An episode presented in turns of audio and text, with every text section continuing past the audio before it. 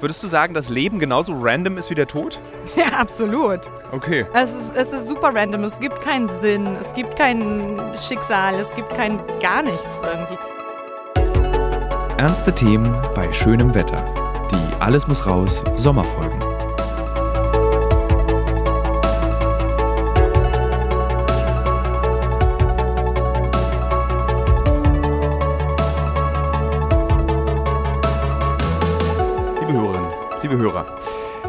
Sitze mit Katja Lewiner im Volkspark Friedrichshain und wir sitzen hier, weil dies eine Sommerfolge ist. Eine Folge, in der äh, wir kein Sommerloch füllen, sondern über irgendwie wichtige Themen gut reden.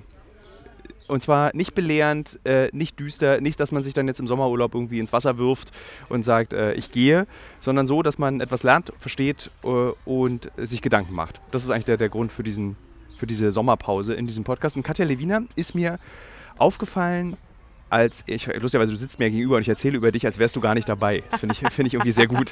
Äh, dann erzähle ich dir, wie du mir aufgefallen bist und den Hörerinnen und Hörern dieses Podcasts ähm, über dein erstes Buch Kein Bock. Es lag bei meiner Mutter in der Buchhandlung auf dem Tisch. Warte, Ja, das heißt, sie hat Bock. sie hat Bock. Aber äh, ke- kein Bock ist auch nicht schlecht. Entschuldige bitte. Entschuldige bitte. Kein Bock ist großartig. Das ist lustig. Ich mache mich immer darüber lustig, wenn das passiert in anderen Podcasts, wenn, wenn der, äh, der, der, der das Gespräch leitet, plötzlich einen Fehler macht. Aber egal, jetzt ist es mir passiert. Sie, äh, also, dieses Buch lag auf dem Tisch und meine Mutter meinte, verkauft sich gut in der Buchhandlung. Äh, und dann hast du ein Buch geschrieben, sag mir jetzt den Titel, über Männer, über deren Sexualität und wie sie Bock, Bock Männer und Sex. Männer und Sex. Äh, Das hätte heißen sollen, er hat keinen Bock oder so. Und du hast mich an Nancy Friday damit erinnert, die ich als 15-Jähriger gelesen habe. Das ist eine Frau, die in den 70ern äh, die Fantasien erst von Frauen, dann von Männern gesammelt hat. Und dieses Buch, äh, die sexuellen Fantasien der Frauen und dann der zweite Teil, die sexuellen Fantasien der Männer, hat mich sehr geprägt. Also eigentlich mein ganzes Wissen über Sexualität basierte auf diesen beiden Büchern, weil man dann einen ganz unverstellten Blick in die Sexualität der Menschen bekommen hat und nicht irgendwie so Biene, Blume. Ähm, aber da, und dann hast du ein Buch über deine Ex-Freunde geschrieben. Zehn Ex-Freunde und hast mit ihnen gesprochen, worüber es, was ist schiefgelaufen, wie es funktioniert, was, ist der, was, was können wir voneinander lernen. Ganz genau.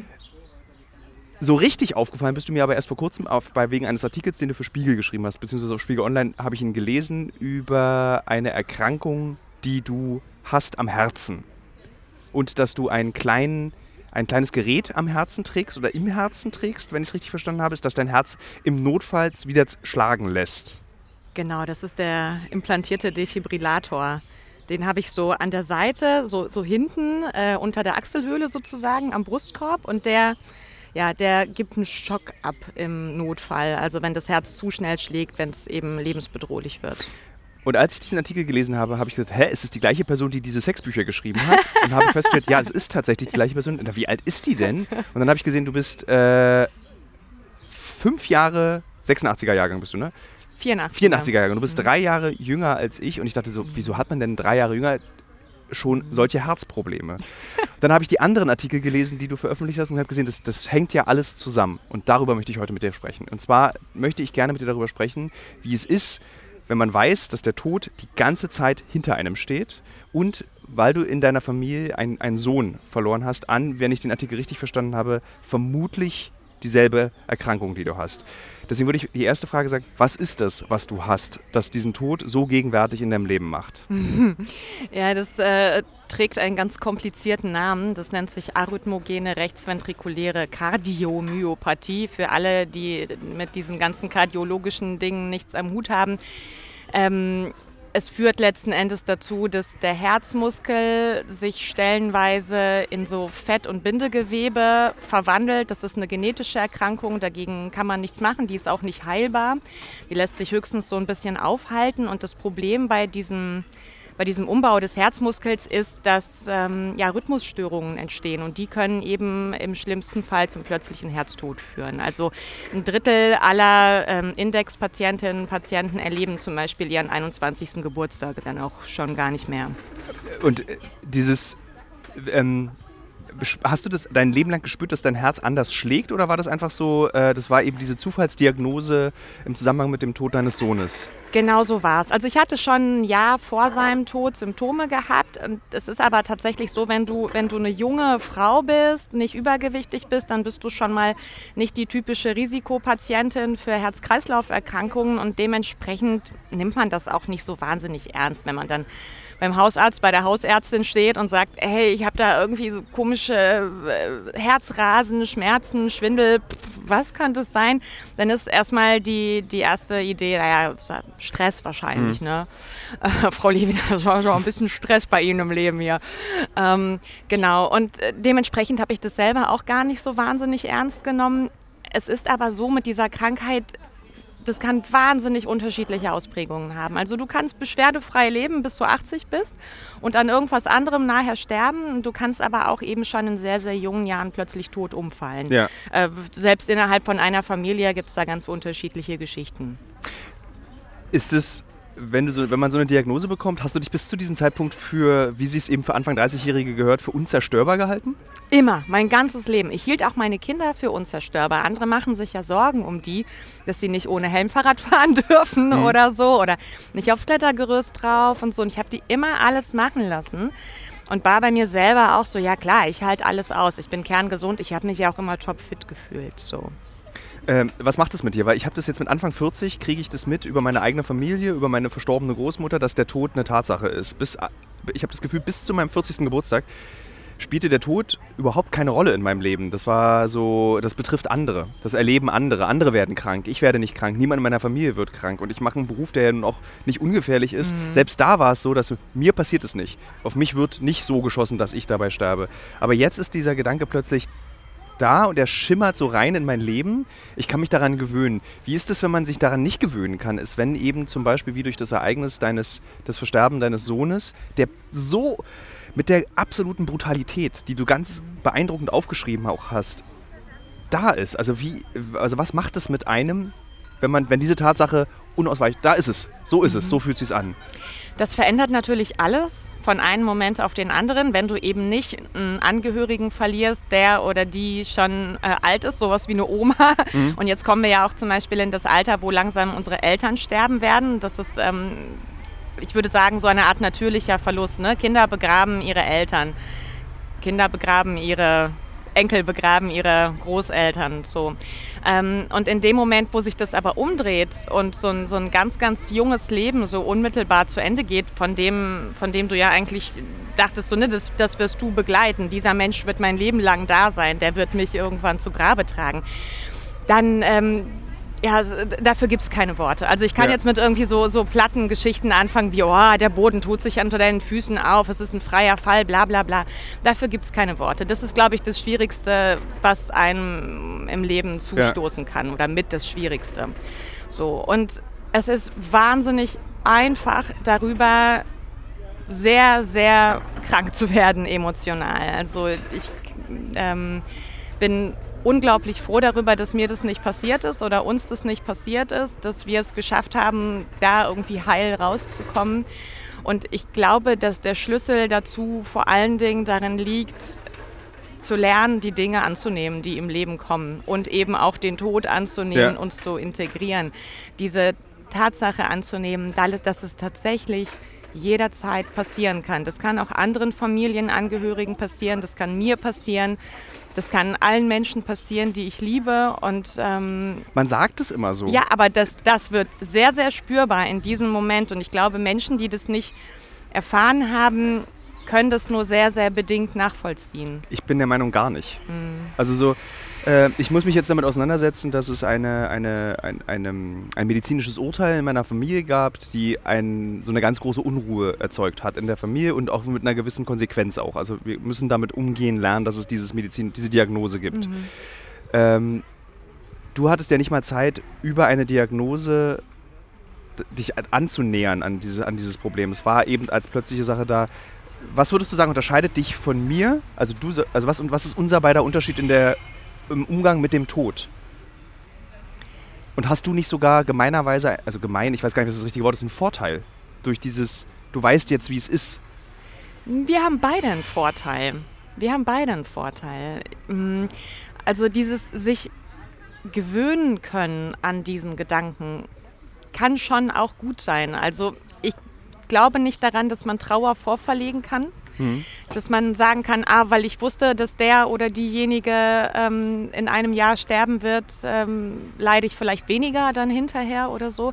Daran glaube ich nicht. Aber für die Seele ist es, glaube ich, schon ähm, ein, ein, ähm, ein etwas entspannterer Weg dahin ähm, in Richtung Tod sozusagen. Denn dieses, ähm, es ist alles super, du hast irgendwie eine top gesunde Familie, alle sind happy, alles ist super. Und auf einmal, bäh, Einschnitt, ähm, einer ist tot. Und man weiß nicht warum, es gab keinen kein Hinweis, kein, kein darauf hinarbeiten sozusagen, keine Möglichkeit, sich darauf einzustellen. Das ist schon echt eine miese Geschichte. Andererseits hast du natürlich auch völlig recht, wir hatten nicht diese Trauer im Vorfeld schon. Wir hatten nicht dieses Hoffen und Bangen und ja. vielleicht wird es noch irgendwas und dann wird es nachher nichts. Ja. ja. Ähm, warum fühlt sich das, wenn ich mit dir spreche, so an, als wärst du die einzige Mutter der Welt, der das passiert ist? Dabei wissen wir beide, das passiert hunderttausenden Müttern und Vätern und Geschwistern auf der Welt. Mhm. Aber warum fühlt sich Tod immer so an, als wäre man die einzige Person, also Tod, bei deinem Kind Krankheit bei dir, mhm. man sei die einzige Person, die das betrifft. Und wie überkommt man dieses Gefühl, dass man nicht der einzige von acht Milliarden ist, der mit diesem Problem zu kämpfen hat? also erstens ist es ja tatsächlich so, dass der Tod heute sehr viel weniger allgegenwärtig ist. Alleine deswegen, weil weniger Menschen sterben als früher. Ja? Früher war das normal. Das, das guckst du dir an, von zehn Kindern haben irgendwie fünf überlebt. So, ähm, die, die, Leute sind alle naselang gestorben und deswegen äh, gab es ständig Beerdigungen und es war völlig normal. Ah ja, okay, der hat es nicht geschafft, die ist tot, okay. so, ähm, das, das, das gehörte zum Leben dazu und heute leben wir nun einmal sehr viel länger. Krankheiten können sehr viel besser erkannt werden. Das heißt, schon rein statistisch gesehen gibt es viel mehr Möglichkeiten, äh, viel weniger Möglichkeiten darüber zu sprechen, so mhm. als noch vor 50 oder 100 Jahren. Mm, und dann gibt es eine Sache, die ich bei mir selbst beobachtet habe, die ich auch aus meinem äh, Freundeskreis kenne, wo es eben auch Todesfälle gab, wo auch Kinder gestorben sind, Partner gestorben sind, ähm, dass es eine ganze Weile braucht, bis man bereit ist, darüber zu reden. Also wenn ja. ich mich selber anschaue, es sind jetzt, schau, zweieinhalb Jahre vergangen, seit mein Sohn gestorben ist und ich bin jetzt nach zwei Jahren erst so richtig in der Lage, öffentlich darüber zu reden und ähm, mich damit aufzumachen, weil ich einfach wusste, ich würde das, ich hätte das vorher nicht ausgehalten. Es war für mich schon so viel, das in meinem privaten Umfeld ähm, damit zu konfront äh, konfrontiert zu werden, wie andere Menschen trauern zum Beispiel, wie sie nicht umgehen können mit mir, wie, wie sie, die, die wissen nicht, was sie sagen sollen, ja, die also, wissen nicht, also, wohin mit sich ja. in dem Moment. Ne? Ich habe also auch im, im Arbeitskontext gab es halt immer wieder so Situationen, wo ich natürlich irgendwie nicht lügen wollte. Ähm, und die, das, das hat jedes Mal hat, hat jede Stimmung versaut. Es hat ähm, also, so, ne? also klar, ne? klar, wenn ich mich jetzt da irgendwie hinsetze und wir haben beruflichen Termin und ich sage, du, hör mal, mir geht es irgendwie gerade nicht so gut. Also es kam gerade wieder so ein bisschen hoch, da irgendwie vor einem halben Jahr und so. Und ich habe ja auch lange Zeit erstmal gar nichts gemacht und dann, als ich langsam wieder anfing, so berufliche Kontakte wahrzunehmen, es ist überfordert die Leute.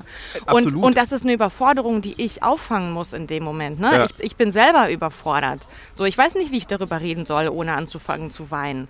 Und dann stell dir vor, du gehst damit an eine Öffentlichkeit und du weißt, wie hässlich die Öffentlichkeit ist und wie, was, die, was die für gemeine Sachen schreiben können. Ja. Über alles, was du, was du irgendwie von dir preisgibst, gibt es irgendwie eine, zehn, hundert Personen, die irgendwie kommen und mit dem Finger auf dich zeigen und sagen, äh. Wie viele Leute haben nach deinem Artikel über deinen Sohn, über das Versterben deines Sohnes gesagt, wieso gibst du ihm auch Globuli? Keiner. Keiner? Weil ich habe es gelesen und dann habe ich. Das war, war das dein erster Gedanke? Das Hättest du mir das gerne geschrieben? Nee, habe ich nicht, aber ich habe gefragt, so, oh, sie hat Globuli reingeschrieben. Wie viele Leute werden jetzt wohl geschrieben haben? Na, du jetzt bist du aber selber schuld, weil du hast ihm Globuli gegeben. So. Quatsch. Das ist, das ist totaler Blödsinn. Also an, an Globuli stirbt niemand und ähm, da, ja. da, also keine Ahnung. Die Notaufnahme, die Notaufnahme hat uns auch nicht gesagt, ja, äh, ja. bleib mal hier, hier ist irgendwas Komisches im Gange. So. Also Vielleicht ist einfach den, niemandem aufgefallen. Vielleicht geben wir den Hörenden äh, noch einen kurzen Kontext. Also mhm. dein Kind hatte Bauchschmerzen, mhm. längere, also ich will nicht die Geschichte deines Kindes erzählen, vielleicht erzählst du. Genau, ich kann das kurz erzählen. Ja. Ähm, weiß ich nicht, ob man hier irgendwelche Triggerwarnungen irgendwie aussprechen muss, aber es geht über den Tod. ihr wisst, worauf ihr euch einlasst. Mm, mein Sohn, der war sieben Jahre alt und der hatte Bauchschmerzen ein paar Tage lang. Und es war, also wir alle kennen Kinder mit Bauchschmerzen, geht vorbei. so. Ähm, und dann irgendwie so, aber so am zweiten, dritten Tag so, ah, Bauchschmerz, irgendwie komisch, gehen wir mal zur Kinderärztin, kann die mal gucken, ob da irgendwas ist, weil ist halt irgendwie schon jetzt ein bisschen lange. Und dann meinte die, nee, nee, hat den so ein bisschen abgetastet und meinte, ja, wie, weiß man jetzt auch nicht so genau. Es irgendwie scheint nichts Ernstes zu sein. Gib dir mal irgendwie hier irgendwelche Globuli. Keine Ahnung, was für Globuli. Ich kann mich nicht erinnern. Haben wir dem Globuli gegeben und ohne Scheiß, es wurde besser. Dem ging es total gut. Globuli gegeben, am nächsten Tag alles fein. Äh, und das ging dann auch wieder ein paar Tage, war alles super. Dann kam der Moment, aber an dem der richtig schlimme Bauchschmerzen bekam äh, am Abend. Und ähm, das war dann so doll, dass wir beschlossen haben, tatsächlich zur Notaufnahme zu fahren, weil dann kommst du ja auch zu keinem Kinderarzt mehr. Wir also da in die Rettungsstelle und die haben dann irgendwie Ultraschall gemacht und sich alles angeschaut. Und er hat sich dann dort übergeben und daraus schlossen die, ah klar, also Darmtätigkeit intakt, ah, dann hat er wohl Magen-Darm-Infekt, so Bauchschmerzen, Übelkeit klare Sache, gehen Sie mal nach Hause, geben Sie ein bisschen Ibu-Saft und ähm, das wird dann schon werden. Und ähm, das haben wir dann auch gemacht. Also haben wir die Nacht zu Hause verbracht. Er hatte echt dolle Schmerzen. Ibu-Saft hat nichts geholfen, aber diese dollen Schmerzen im Zusammenhang mit Magen-Darm kannten wir auch. Also drei Kinder. Mhm. Irgendwann äh, weißt du, was quasi äh, dir blüht, wenn du, wenn du ein kotzendes Kind zu Hause hast. Ja, und vergingen ein paar Stunden und ähm, dann erbrach er sich nochmal und hat plötzlich aufgehört zu atmen. Also der war einfach, Herz-Kreislauf war dann äh, zusammengebrochen, war am Ende und ähm, der konnte dann auch tatsächlich nicht mehr reanimiert werden. Also es ging sehr, sehr lange. Sie haben sehr, sehr lange versucht. Mhm. Mm, aber das ähm, das war nicht mehr möglich.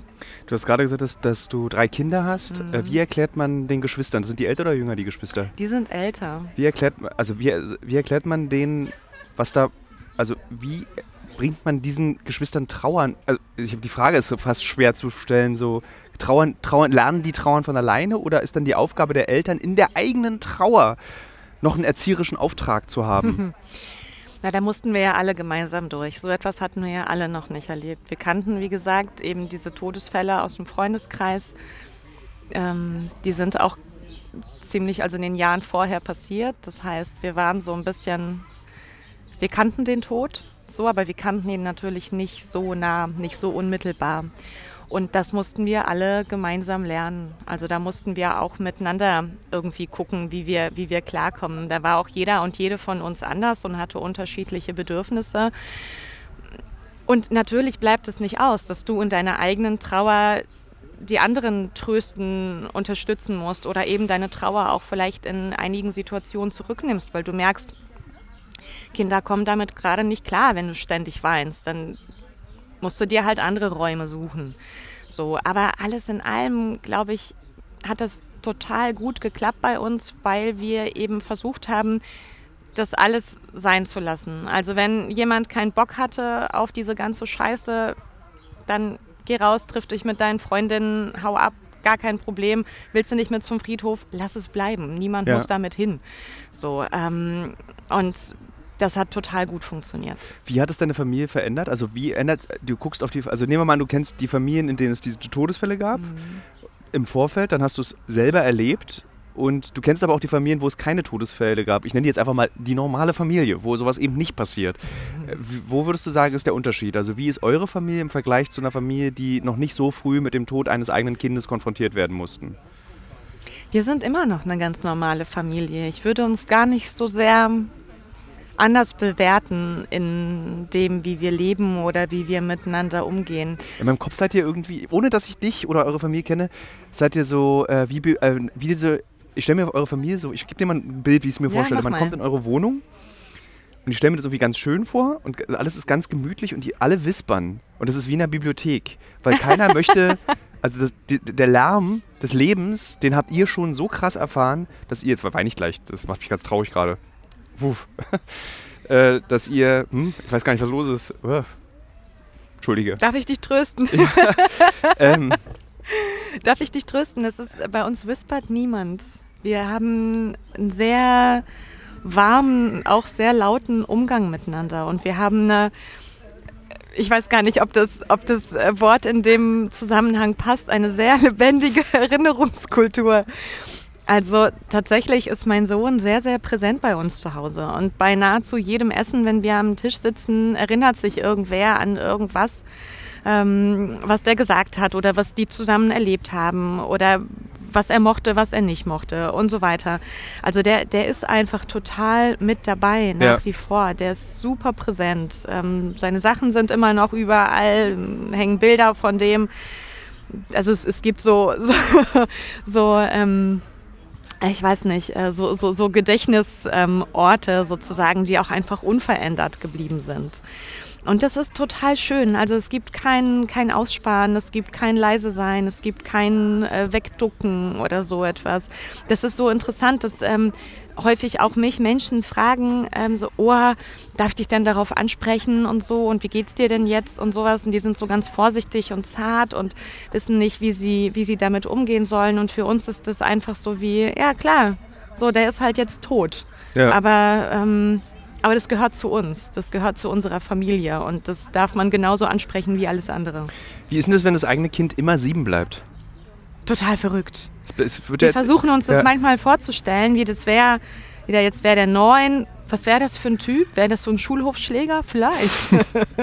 so so stelle ich mir den so ein bisschen vor, aber vielleicht ist er auch wieder ganz zart geworden. Der hatte so zwei Seiten. Ähm, es ist, ist unmöglich. Der wird für immer sieben bleiben. Der wird immer der Süße bleiben. Der wird nie, nie stinken und irgendwie ah, ekelhaft an die Wand wichsen oder so. ähm, So in seinem Kinderzimmer. Ja. Es ist, es, ja, der, wird, der hat halt Glück gehabt irgendwie auch auf eine Weise. Den werden wir immer ganz doll lieb haben. Der wird uns nie mehr irgendwelche Konflikte machen. Ja. Ja. Ähm, macht man da eigentlich als Familie auch eine Therapie? Also nutzt man die modernen Möglichkeiten der Psychotherapie, um auch zum Beispiel die Geschwister, sind das äh, Mädchen oder Jungs? Ja, zwei Mädchen. Zwei Mädchen, um die Mhm. auch zu schützen. Also zum Beispiel ist es ja auch total ungerecht, theoretisch, wenn man die- in diese Kinderleben reinguckt. Die haben jetzt halt für immer diesen siebenjährigen, ultra niedlichen Bruder. Sie, sie werden aber älter. Und sie werden sozusagen, sie werden knorrig, sie werden irgendwann Liebeskummer haben, äh, sie werden die Eltern stressen, sie werden Schulden machen, sie werden irgendwie das Studium abbrechen. Aber der siebenjährige Bruder, der wird immer süß sein. Also wie bringt man den Geschwistern bei, ist okay, dass ihr Fehler macht? Ach, das wissen die schon. Und die haben ja auch den Vorteil, dass die jeden Tag da sind. Also Ja. die sind 24-7 da. Der ist nur in unseren Erinnerungen da. Also da haben die dem schon auch was voraus. Die sind schon in der besseren Position, würde ich sagen. Ja. Können Kinder, äh, Geschwister helfen? Also haben die dir als Mutter auch geholfen, um über diese Trauer hinwegzukommen? Ja, definitiv. Also die Vorstellung, dass das mein einziges Kind gewesen wäre Ja. und ähm, und dann habe ich ja nun auch im Anschluss von dieser Herzerkrankung erfahren, mit der ich garantiert kein weiteres Kind mehr bekommen hätte. Ähm, also nicht in diesem fortgeschrittenen Stadium, in dem ich mich jetzt befinde. Ähm, da weiß ich nicht, ob ich so äh, gut in Anführungszeichen darüber hinweggekommen wäre. Denn das ist ja nicht nur so, dass äh, du verlierst ein Kind und dann, und dann hast du irgendwie nicht mehr diese, diese Fortsetzung deines eigenen Lebens, die du ja in deinem Kind immer anlegst, gleich mit, sondern du brauchst Das ist der auch eine schönste Satz Aufgabe. bis jetzt gewesen. Ah, Das ist ganz toll. Dieses, weil ich überlege mal, ich habe kein Kind, aber will gerne eins haben. Und ich hab, frage mich eigentlich immer, warum. ja. Und Das ist, das ist genau der Grund. Wir wollen weiterleben. ja, Wir wollen, wir wollen der Welt was hinterlassen. So. dann ist es ja, wenn du diesen Gedanken hast und dann stirbt dein eigenes Kind, stirbt Mhm. doch dann auch dein eigenes Leben mit. Ein Stück weit natürlich. Es stirbt ein Teil von dir. Das ist, das ist deins. Das hast du gemacht. Und es stirbt. Das ist, das ist, das ist wie, wie, wie, keine Ahnung, man hackt dir einen Arm ab. Ja, Oder zwei Beine oder was auch immer. das ist ein Also absolutes Rätsel, wie man das schafft. Wie, Ja. man über diese, wie man diese, man wird so ein bisschen invalidisch geistig. Also Das, das muss ich schon sagen. Ja. Aber man kann damit zurechtkommen. Andere werden auch geistig invalidisch oder körperlich und leben irgendwie trotzdem ein halbwegs okayes Leben. Ja. So genau. Und, ähm, und es, es hilft total, wenn du Kinder hast, um die du dich kümmern musst. Du hast einen Grund aufzustehen. Andere haben einen Hund, der ihnen hilft. Wenn die Depressionen haben, die stehen morgens für den Hund auf. Und der hilft denen zu. Und die haben wirklich geholfen zu überleben. Das war super gut. Ich habe. Ähm, wir haben einen anderen Herztodfall in der Familie. Also meine Großeltern mütterlicherseits haben einen, ähm, einen Sohn verloren, also quasi den Halbbruder meiner Mutter. Mhm. Der war 13 und die, also meine Mutter war da schon aus der Familie raus. Das ist irgendwie auch so ein kompliziertes Patchwork-Gestell. Also das war mein Opa mit seiner neuen Frau. Die haben ein Kind bekommen, nochmal dann später. Und das mit 13 Jahren auch ganz plötzlich gestorben. Im Sportunterricht weggeklappt. Äh, typischer AFVC-Fall. Also jetzt wissen wir auch, wo die ganze Geschichte herkommt. Von deinem Großvater. Von meinem Großvater, genau. Ähm, die sind nie drüber weggekommen. Das ist bis jetzt, also die sind jetzt äh, an die 90 und da steht immer noch sein Schreibtisch und da liegt immer noch seine Zahnspange und jeder zweite Satz fängt damit an, er hat damals und er war so und so. Und es ist super traurig, das zu sehen, dass man das so lange mit sich rumschleppen kann und es nicht schafft, ins Leben zurückzukommen, wenn man es irgendwie nicht integriert Ja. bekommt und keine weitere Aufgabe hat. Also keine Ahnung, ob ich genauso geworden wäre, wenn das mein einziges Kind wäre. Hast du ein schlechtes Gewissen, wenn du merkst, ich komme ins Leben zurück?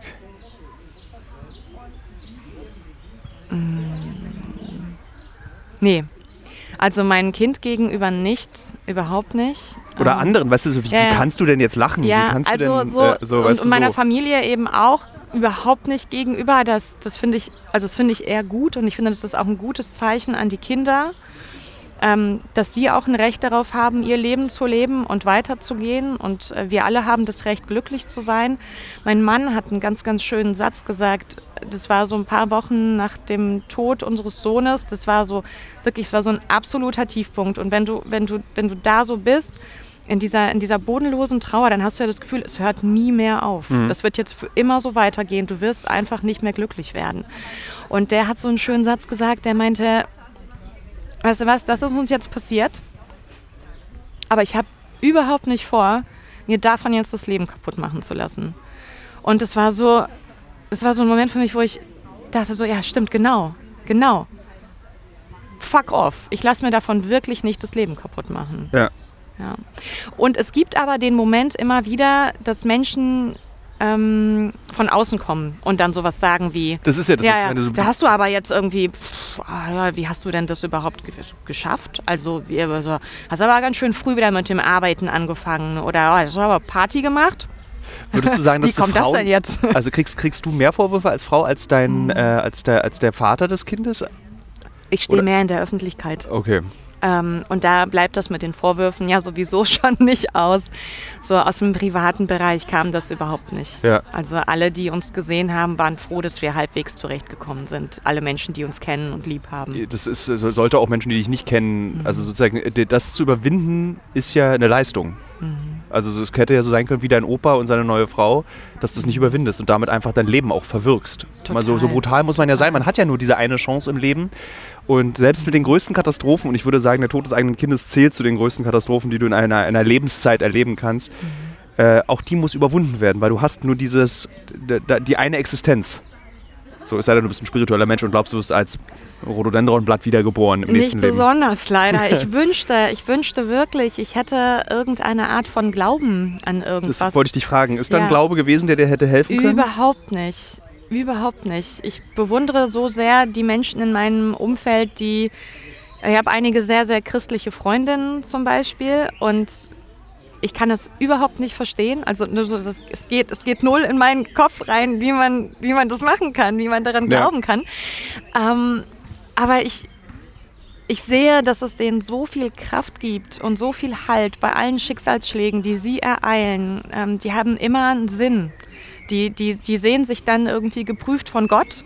Und das, das gibt denen dann auch Kraft, Ja. so, das, das zu bestehen. Ich habe nichts, woran ich mich festhalten kann. Ich glaube auch nicht, dass ich wiederkomme. Ich glaube nicht daran, dass ich irgendwie meinen Sohn im Jenseits wieder treffe oder sowas. Mm, Ich muss meine Kraft irgendwie aus mir selber herausschöpfen und aus dem, was ich habe, was ich mir in diesem Leben quasi aufgebaut und geschaffen Hattest du habe. nicht einmal diesen Gedanken, ich würde gerne einen sehr intimen Gedanken, bevor du dir antworten, den ich häufig habe. Ich habe Angst vor Schicksalsschlägen und denke, denke oft, naja, ich muss ja irgendwann bestraft werden, mein Leben war bis hierhin so schön. Ich habe diesen Gedanken ernsthaft. und Ich bin wirklich ein brutalster Atheist. Also so, ich habe keinen religiösen Gedanken, null. Aber ich denke ganz, nicht selten, mein Leben war bis hierhin so schön, ich muss bestraft werden. Irgendwas muss kommen, ne? Irgendwas muss kommen. Und hattest du Also ich finde mein Leben, ähm, also in, in der Vergangenheit ja nicht so schön. Okay. Ja, ich habe schon so einige Sachen durch und es ist aber in den, in den Jahren vor dem Tod meines Sohnes ziemlich schön geworden. Also ich habe mir tatsächlich geschafft, ein ganz gutes Leben zu bauen. Und da habe ich mich sehr sicher gefühlt und hatte das Gefühl, ah, jetzt geht's irgendwie los. Jetzt ist die ganze Scheiße vorbei, Schicksalsschläge, irgendwie unangenehme Zeiten, ist over. So beruflich irgendwie lief es auch ganz gut. Privat, naja, also ausbaufähig, aber das äh, zu vernachlässigen so. Und Kinder wurden langsam größer und ich kam so in dieses, ähm, in dieses Gefühl von, ah ja, weißt du, ich habe hier irgendwie ein weites Feld, mit dem ich spielen kann jetzt, jetzt bin ich dran. So, jetzt geht's los. Und, und dann kam das. Und ich dachte so, fuck, warum? Warum jetzt? Jetzt, wo alles eigentlich endlich gut wird, wo ich das Gefühl habe, so Herr über mein Leben zu werden, über mein Schicksal, verdammt. Und, und dann kam das. Und mh, also, manchmal habe ich eher so dieses Gefühl, boah, ich bin auch echt so ein bisschen vom Unglück verfolgt. Ähm, Das habe ich mich vorhin nicht bisschen- getraut zu bisschen, sagen. Bisschen, bisschen andersrum als du, dass ich Ja. denke, warum immer ich? So, äh, immer ich. ähm, Gerade dann auch, als ähm, dann eben mein Sohn gestorben ist und diese ganze, diese, dieses mit dem meinem Herzen losging und dann rauskam, okay, shit, das ist jetzt wirklich in einem fortgeschrittenen Stadium und es hat dann natürlich auch ähm, Herzprobleme haben oft ja so eine emotionale Komponente, also das Stress, die Symptomatik verschärft. Das Ja. heißt, ich habe äh, jetzt in den letzten zwei Jahren wirklich sehr, sehr lebensqualitätseinschränkende ähm, ähm, äh, Sachen mit meinem Herzen gehabt. So, ne? Also ich, ich hatte teilweise, ich war, es war nicht mehr möglich, ein normales Leben zu führen. Ja. Ich kam keine Treppe rauf, ich konnte keine 200 Meter weit laufen, ich habe ständig Rhythmusstörungen gehabt, irgendwie Hubschrauber, Notaufnahme, all diesen Shit. Und dann dazu noch dieses, okay, und außerdem hat es noch diese Person aus der Familie und hier ist es noch. Und es war so dieses, es hörte einfach nicht mehr auf. Das war wie so Dominosteine, die immer weiter Ja. umfielen. Und jetzt bin ich gerade an so einem Punkt, zweieinhalb Jahre später, wo alles irgendwie halbwegs okay ist. Alle sind diagnostiziert, alle sind in guter medizinischer Behandlung. Ich habe eine OP gehabt, ich kann wieder Treppen hochkommen. Ähm, ich kann wieder leben, ich kann meinen Beruf nachgehen und so weiter. Ich kann Eine ein deiner beiden Sport Töchter hat es auch. Genau, Ja. genau. Das ist natürlich das Schlimmste dann. Ne? Oh, jetzt hat es doch noch ein Kind, ein weiteres Kind. Und was machen wir da? Wie gefährdet ist sie denn jetzt? Ja. So, da musst du ja auch ständig Entscheidungen treffen, die entweder irgendwie ähm, über, über, überbemutterst du jetzt dieses Kind und passt total auf und packst es in Watte, ähm, triffst alle medizinischen Vorkehrungen, die du treffen kannst, oder lässt du es jetzt einfach laufen, dass sie irgendwie auch ein normales Teenager-Life so haben kann. Ja. Das, ist, das sind so tausend Abwägungen, die man trifft. Und dann bist du ständig im Krankenhaus. Und ach, wir wollen nicht drüber reden. Jedenfalls. genau, also dieses Gefühl vom Unglück so ein bisschen verfolgt zu sein, das lässt jetzt langsam nach. Und ähm, ich hoffe, jetzt kommt auch dieses weite Feld einfach wieder. Und ich kann wieder spielen. Ja. Was wirst du spielen, wenn du wieder spielen kannst? Oh, alles. Ich will. Wollen wir ähm, spazieren eigentlich, wenn du fertig bist, wenn du mit dem Kaffee fertig Nee, bist? oh, dann- warte, ich, ich, Ich will dich nicht trinke, hetzen, Ich also- trinke den so langsam, ich genieße den sehr. Äh, genieß den Kaffee weiter. Ich habe überlegt, ob wir jetzt sitzen um uns rum, nämlich so ganz viele äh, äh, Ausflügler und ich würde noch mal einmal hier mit dir durch den Park spazieren Ja, und dann sehr, würde ich gerne, gerne. wenn wir durch den Park spazieren, über dich sprechen. Also was wir haben jetzt über, wir reden natürlich die ganze Zeit über dich, aber äh, sozusagen wie diese Krankheit dich betrifft. Mhm. Ähm, auch für die Hörerinnen und Hörer jetzt eine kleine Vorausschau, äh, wie man damit umgeht und wie man das Leben lebt, wenn man weiß, das Leben ist wirklich endlich. Mhm. So, aber lass uns, jetzt hast du, jetzt hast du den. Jetzt habe ich ihn runtergestürzt, so wirklich so. Ah, richtig geäxt. Ich finde es ja immer sehr praktisch, wenn mein Leben korreliert mit den Werbepartnern und Partnerinnen, die ich habe. Zurzeit mache ich eine große Recherche zum Thema Marathon. Demzufolge muss ich natürlich auch wissen, wie man einen Marathon läuft und trainiere tatsächlich dafür. Nicht, weil ich Ü40 bin, sondern wirklich, weil ich als Journalist ein bisschen etwas über dieses Marathon-Business herausbekommen möchte. Und Teil dieses Marathon-Trainings ist ja nicht nur regelmäßiges Laufen und an den Gedanken im Kopf, die dabei entstehen, zu verzweifeln. Nee, Teil dieses Trainings ist auch Ernährung. Und wisst ihr was? Was richtig praktisch ist, ich glaube, ich könnte keinen Marathon laufen, wenn es nicht Podcasts gäbe. Und ein Podcast, den ich während des Laufens höre, um dieses alle zwei Tage zehn Kilometer Laufen für die Grundausdauer zu ertragen, ist der Powerbrains Podcast. Powerbrains, das Sporternährungsquiz, powered by Powerbar ist ein Podcast, in dem es um Ernährung geht, aber nicht langweilig, sondern da werden Fragen geklärt, wie ob Magnesium zum Beispiel gegen Muskelkrämpfe hilft. Zum Beispiel die Frage, wie wichtig sind Kohlenhydrate in der Sporternährung und ist es eigentlich für jede Sportart gleich? Also zum Beispiel wisst ihr ja als regelmäßige Hörer dieses Podcasts, ich bin ja auch passionierter Schwimmer und passionierte Schwimmer essen ja nach dem Schwimmen immer einen Döner. Ich kann euch schon mal sagen, da muss man jetzt keine Folge für hören, ist nicht so sinnvoll. Aber vorm Schwimmen ein Teller Nudeln ist sinnvoll. Warum? Das beantwortet eben der Power Brains Podcast. Können da zum Beispiel auch eine Frage, die mich auch schon beschäftigt hat. Können zu viele Proteine der Niere schaden? Und welcher Profi feiert seinen Sporterfolg mit Beefy und Bier von der Tankstelle? Alles Fragen, die für Sportler und Sportlerinnen wichtig sind. Das Gute an diesem Podcast ist, der ist nicht langweilig. Der ist eben äh, wissenschaftlich, aber auch gleichzeitig ein spannender Mix aus Quizshow zum Mitraten. Dazu gibt es Interviews, Anekdoten und sehr aufschlussreiche Wissensvermittlungen mit Host Dani Herzog. Bis zum 14.03. gab es folgende Gäste. Der Ironman-Gewinner und Triathlet Sebastian Kienle, Legende Joey Kelly, TikTok-Fitnessstar Joe Wünsche und andere Gäste aus der Staffel sind René Adler, Otto Bulletproof, Jonas Deichmann, Imke Salander, Maren Schiller, die ich im Übrigen auch für die Recherche treffe, und viele mehr. Jeden zweiten Donnerstag erscheint eine Folge und ihr könnt es auch als Videopodcast gucken auf dem Powerbar YouTube-Kanal. Ja, ich würde sagen, wenn ich es beim Laufen höre, könnt ihr es auch beim Laufen hören oder wenn ihr die Innenseite eines Backofen reinigt oder wenn ihr Staubsaugt oder wenn ihr ähm, lange Pendelstrecken mit der U-Bahn habt, Straßenbahn oder im Auto. Egal. Es ist ein guter Weg, um die Zeit zu vertreiben. Es ist ein guter Weg, etwas über den eigenen Körper zu lernen. Mm, wo ich spielen möchte, ist natürlich weiterhin ähm, das Bücherschreiben. Mhm. Klar, Bücher das ist gut, schreiben dass man das immer weiter. Machen kann. Das ist schon mal. Ja, das ist nicht anstrengend, ne? Das ist nicht anstrengend. Aber was zum Beispiel echt scheiße ist, wenn du äh, solche Herzgeschichten hast und auf Lesetour gehen willst. Ja. Ähm, ich weiß, dass ich letztes Jahr oder vorletztes Jahr musste ich echt etliche Termine absagen, weil ich einfach nicht wusste, boah, schaffe ich das? Weil du hast natürlich einen Adrenalinausstoß, egal wie routiniert du bist. Und so ein empfindliches Herz merkt es sofort. Und entweder fahre ich mich total runter mit Medikamenten. Also ähm, ich habe so ein, so ein ähm, Medikament, kennen bestimmt viele Menschen Blutdrucksenker, also Beta-Blocker. Das verlangsamt den Herzschlag enorm. Nehmen auch tatsächlich viele Menschen, die nicht herzkrank sind, einfach um Nervosität runterzuregeln, Aufregung vor irgendwelchen Auftritten. Einfach Echt? weil es, ja, das ist so ein Adrenalinblocker. Ja. Das hatte ich in Nigeria mal gebraucht, weil es gab oft Momente, wo ich einfach so im Auto saß und mir irgendwie das Herz einfach ging. Ja, Ja, aber vielleicht ist es genau. auch ganz gut, dass mein, mein Herz mir Bescheid sagt, du, Ja. Tilo, ist gefährlich, mach mal jetzt, änder Ja, mal was an der. Situation. Genau, also Situation verändern ist schon mal sehr gut und das Problem dabei ist einfach, du wirst dabei auch ähm, äh, geistig ein bisschen lahm. Das, das hat tatsächlich auch einen großen Einfluss auf meine ähm, Schreibqualität, weil du nicht nur in Aufregungsmomenten runterreguliert wirst, sondern einfach generell so ein bisschen runterfährst, so ein bisschen phlegmatisch wirst. Und ich weiß noch, ich habe kurz nachdem ich das Medikament verschrieben bekommen habe, äh, einen Freund auf der Straße getroffen, so aus dem medizinischen Bereich und meinte so, oh shit, hier, ich komme gerade vom Arzt, jetzt muss ich das nehmen. Und er meinte so, oh wirklich, du arme Sau. Weißt du, alle meine Patienten, die das haben, die werden einfach über kurz oder lang fett oder impotent oder beides. Und ich war so, nein, mein Leben ist vorbei. Ich werde fett und sexuell inaktiv.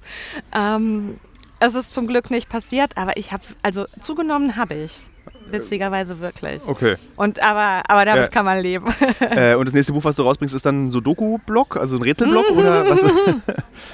Aber da sind so viele Sachen in the making. Ja. Ich kann noch gar nichts sagen, weil ich in so viele verschiedene Richtungen gerade meine Fühler ausstrecke. Ja. Das, also es, ist, es bleibt spannend, auch für mich. Ähm, wärst du, wenn du jetzt wüsstest, dass du diese Herzgeschichte hast, du bist ja nicht nur Autorin, sondern du bist ja auch Journalistin, die eben journalistisch im Schrei für Magazine und äh, ich muss nicht erklären, was ein Journalist macht oder eine Journalistin, aber dieses Unterwegssein als Journalist, ist dir das, äh, kannst du das nicht mehr tun wegen deines Herzens oder?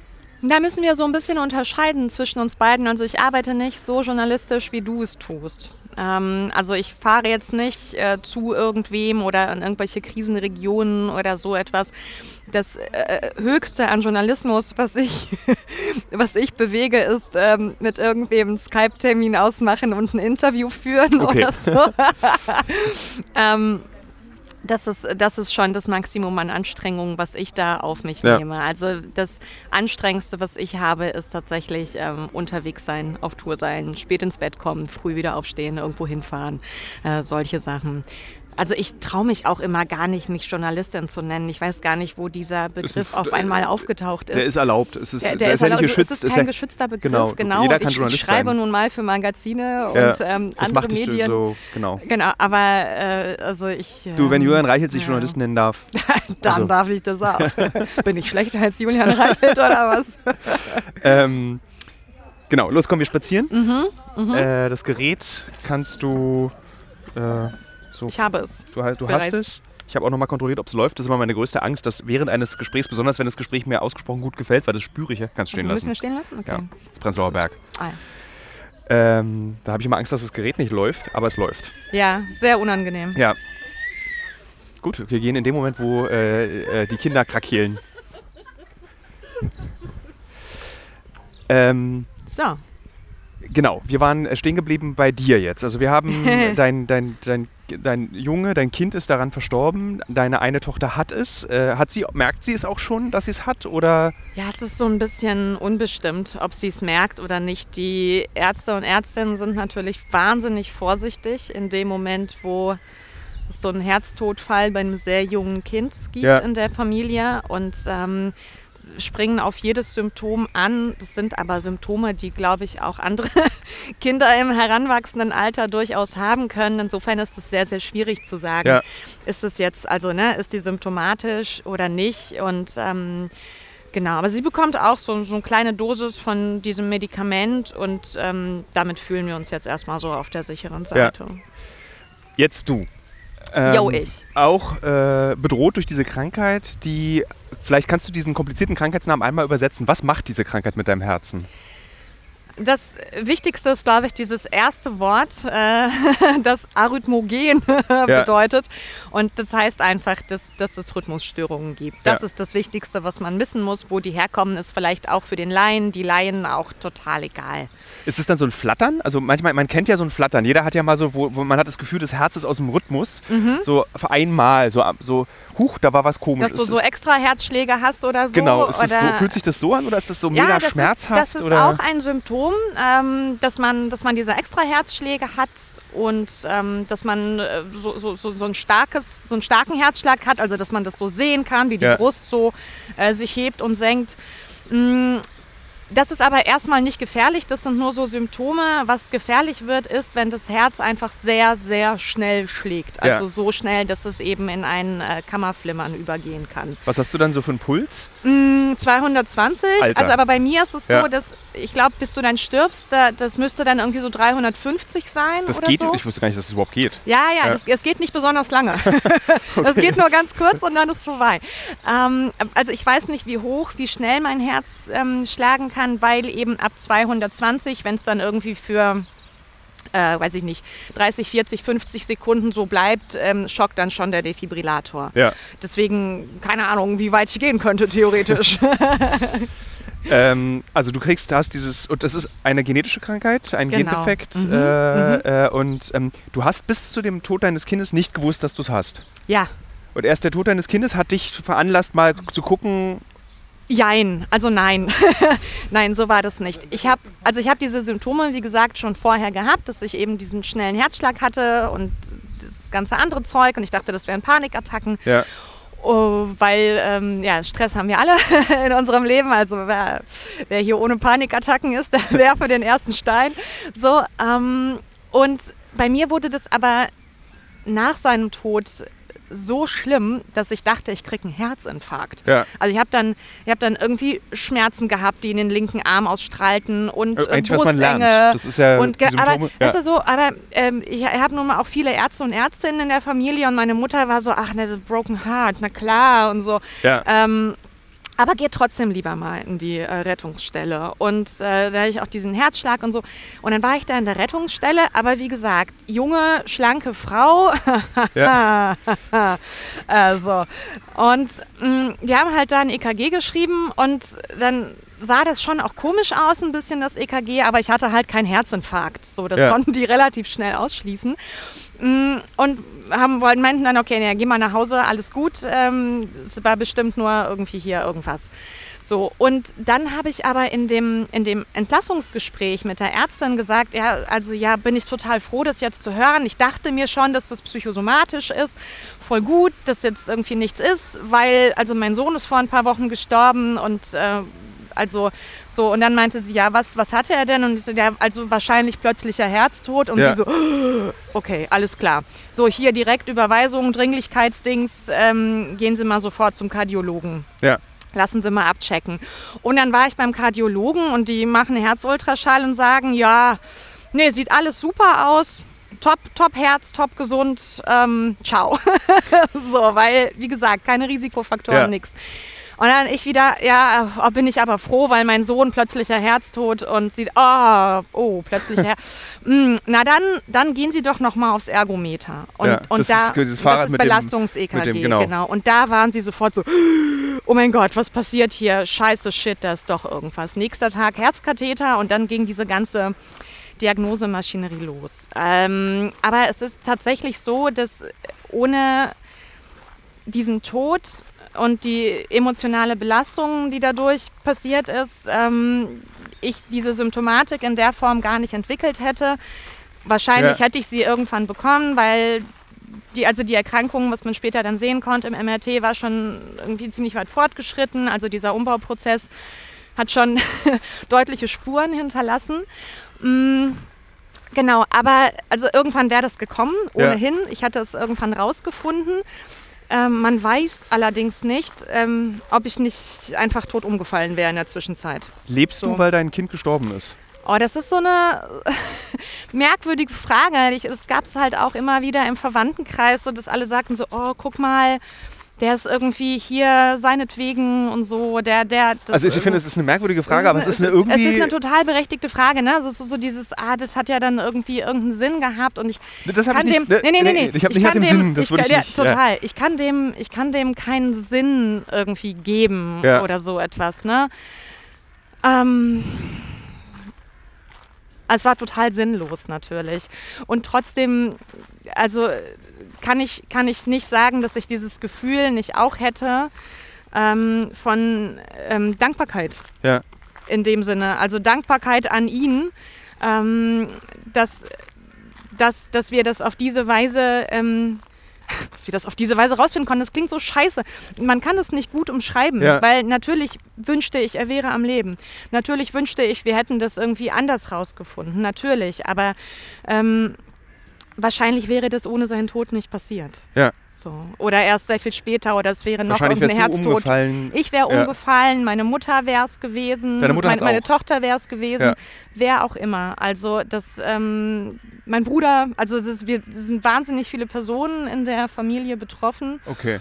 Die Gibt es da eine Forschung, die euch Hoffnung machen könnte? Oder ist es Nee. einfach, man Nee, nee. kann die Krankheit nur verlangsamen? Das kannst du nur symptomatisch behandeln und genau, du kannst eben darauf achten, dass du dich nicht in Risikosituationen begibst, wie zum Beispiel ähm, intensive sportliche Betätigung. ja, also Joggen, Marathon Ist ist vorbei. Ist vorbei. Ist Hast vorbei. du, warst du, wahrscheinlich warst du auch noch so irgendwie als in Moskau gebürtig, musst du ja irgendeine Leistungssportart beherrschen. Nee, überhaupt nicht. Ähm, so, so war meine Familie nicht. Das ist auch so ein leichtes... Also Turnerin, ne? Turnerin, Turnerin, Schwimmerin. äh, äh, nee, und das ganz Tolle, was für, ich, ich war auf einer, als Kind auf einer russischen Spezialschule. Mhm. Äh, da wurde Russisch ab der zweiten Klasse jedes Fach unterrichtet. Geil. Und da gab es eine, dieses mit den Bändern. Ah, Das war dann immer- gehört doch zur rhythmischen Genau, Sportgymnastik. das war so ne? rhythmische Sportgymnastik, war für mich Ja, so der, ja. ist der sowjetischste Sport, den ja, es gibt. Absolut. Immer so mit zwei so Zopfbändern.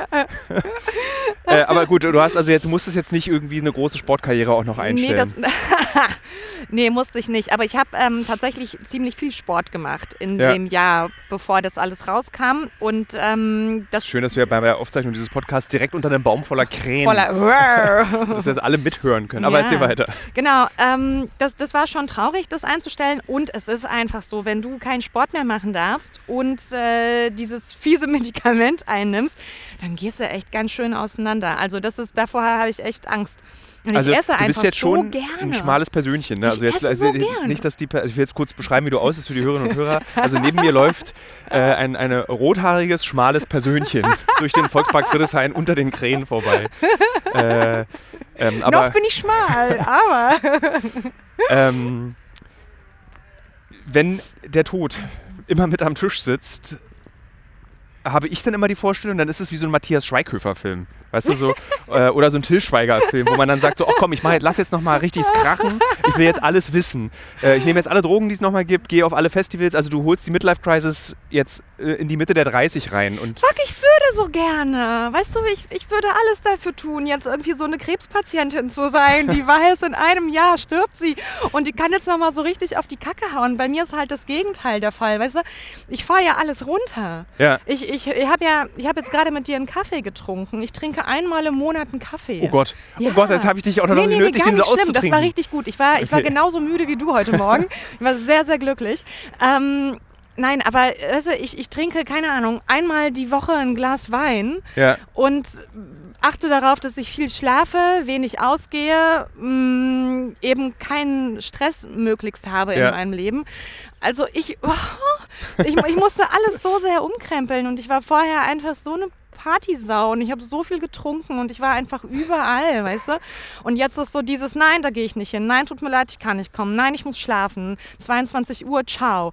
So, Hm, äh, so, ja, ich ist das Gefühl, das ist mein ungeil. Leben, ohne dass ich eine Herzerkrankung habe.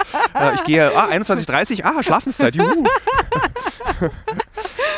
Ja, ich würde, ich würde das gerne, ich würde gerne einen anderen Lifestyle haben, aber ich weiß natürlich auch, ähm, dass ich das, das klingt jetzt auch so bescheuert, ne? aber dass ich das meinen Kindern und den Menschen, die mich lieb haben, wirklich schuldig bin, Hm. auf mich zu achten und ähm, da, da irgendwie möglichst lange dabei zu bleiben. Durch die Erfahrungen, die du gemacht hast, die ja schon auch sehr besonders sind, im Sinne des Schmerzes auch, würdest du sagen, dass Leben genauso random ist wie der Tod? Ja, absolut. Okay. Es ist, es ist super random. Es gibt keinen Sinn, es gibt kein Schicksal, es gibt kein gar nichts irgendwie.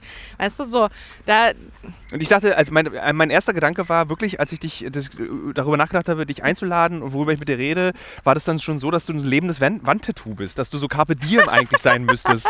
Aber wenn es so random alles ist, dann es ist scheißegal am Ende, ob ich mein Diem Capo oder nicht. Es, interessiert niemanden, weißt du? Ich bin, keine Ahnung, meine Kinder werden sich vielleicht noch an mich erinnern, aber wer redet in 50 Jahren noch über mich? Es ist scheißegal. was, was lernen wir daraus? Vielleicht doch Carpe Diem, oder?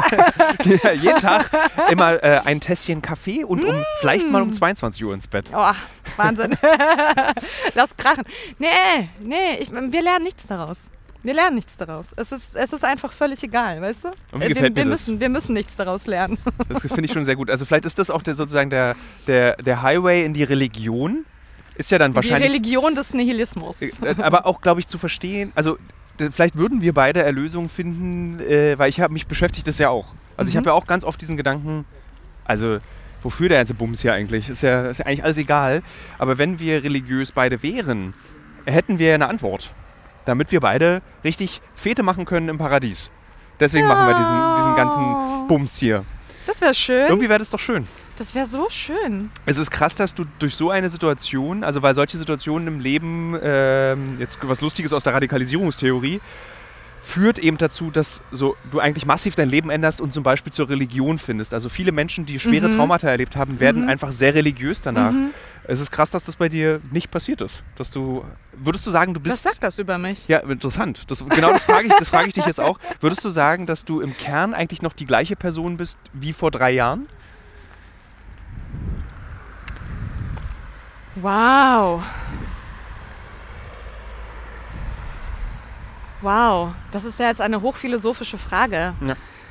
Mm. Ich glaube nicht an so eine Radikalveränderung, Mhm. an dieses, wow, ich bin ein anderer Mensch seit XY passiert ist. Ich glaube aber daran, dass wir uns im Laufe unseres Lebens durch all die Dinge, die wir erleben, hoffentlich, ähm, hoffentlich, immer mehr an die Personen annähern, die wir eigentlich sind. Weil, also zumindest beobachte ich das bei mir, dass ich immer mehr meine Verwirrung abstreife, immer mehr so, so das, was mir ansozialisiert wurde, das, was mir anerzogen wurde, was ich gelernt habe von meinen Eltern, von meiner Umgebung und so weiter. Dass ich eigentlich mich mit jedem Jahr so, so mehr an diesen Kern annähere, der mich, der mich ausmacht. Mhm. Geht vielleicht nicht allen Menschen so. kenne auch Gegenbeispiele.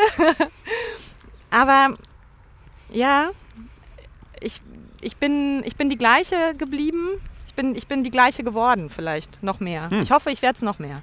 Geht es darum im Leben? Ist es, ist es vielleicht, also lerne ich gerade mit dir darum, worum es im Leben geht, nämlich das immer mehr annähern an das, was man sein sollte, wie man sein will? Dass das eigentlich Wie man ist, ich glaube, ohne Ja. sollte und will. Okay. Ich ähm, ver vermute ich jetzt mal. Ist es, Ähm, ist weil- es das, worum es geht?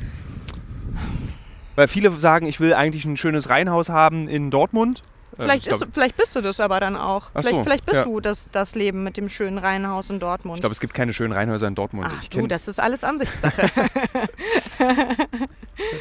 Die Menschen sind einfach sehr unterschiedlich und haben sehr unterschiedliche Vorstellungen vom Leben und von einem gelungenen Leben. So. Sprichst du über das, was dir widerfahren ist, wie es dir geht, auch weil es dir hilft oder willst du, dass die Leute was von dir lernen? Beides. Immer beides. Also ich habe ja diesen sehr, sehr dankbaren Beruf, dass ich über Dinge schreiben kann, die mich beschäftigen oder die mir widerfahren. Mhm. Das habe ich schon mit, mit äh, anderen Themen gemacht. Also ne, Sexualität und Beziehungen waren ja so meine Steckenpferde, weil ich da einfach irgendwie mich sehr ausgetobt und ähm, ja, beschäftigt gefühlt habe. Jetzt ist es eben ein anderes Thema geworden und es ist immer so, dass ich meine eigenen Erfahrungen reflektiere und das, das mich weiterbringt, ähm, im Schreiben sozusagen ähm, nachzudenken und aber auch mich offen zu legen, Mhm. mich zu zeigen. So, ist so witzig, diese, diese, diese unangenehmen Momente auszuhalten und damit rauszugehen. Ne? So wie, wie, also so ein bisschen wie blank zu ziehen. Das ist lustigerweise, äh, das ist ja eine Form des Journalismus, die ich ähm, als die, eine der schönsten Formen des Journalismus anerkenne und ich ähm, folge der ja auch. Also dieses, dass du, dass wir beide als Schreibende oder als äh, im Fernsehen arbeitende uns auch anbieten, den Konsumenten etwas zu verstehen. Den Schmerz, den du erfahren hast, bietest du ja an, um zu verstehen, wie es ist, wenn ein Kind stirbt oder wie es ist, wenn man selber krank ist. Und ich finde das total toll. Ich finde das ganz doll beeindruckend, dass, dass du das tust und dass du das, also, weil das ist ja dieses Nackigmachen vor anderen, vor Fremden, dieses äh, Bereitsein, sich beleidigen zu lassen. Zum Beispiel durch meine Gegenfrage haben Leute gesagt, dass du Globuli ist, der, ist der Grund dafür. ähm, ist ja auch eine große Kunst, irgendwie das auszuhalten. Weil ohne dass du es vielleicht merkst, bietest du ja eben Hilfe für Leute dadurch auch an. Ja, und ich merke das aber auch. Ja. Also es ist nicht so, dass ich es nicht merken würde. Das ist eigentlich der, der stärkste Motor hinter der ganzen Geschichte. Eben nicht dieses, wow, das ist für mich eine Möglichkeit, mich auszudrücken oder mich zu verstehen oder was auch immer, sondern dass ähm, immer wieder von den Leserinnen und Lesern zurückkommt, krass, danke. Danke, das hat mich weitergebracht. Danke, ich habe Ähnliches erlebt. Ähm, danke, jemand spricht es aus. So, ähm, das ist wunderschön. Ich finde, das sollte das Schluss, das ist das Schlusswort. äh, ich danke dir, dass du äh, so offen mit mir darüber gesprochen hast. Das hätte ich nicht gedacht. Ich dachte, dass, dass wir so ein bisschen mehr, dass, also dass man so Dass anders, so dass man so rum, oder dass ich mich nicht traue, dir die richtigen Fragen zu stellen. Aber du bist eine Person, bei der man sich nicht scheut, Fragen zu stellen. Das finde ich Sehr gut, auch cool. sehr gut. Bitte fragen. Ähm, ja, dann wünsche ich dir noch einen schönen Sommer.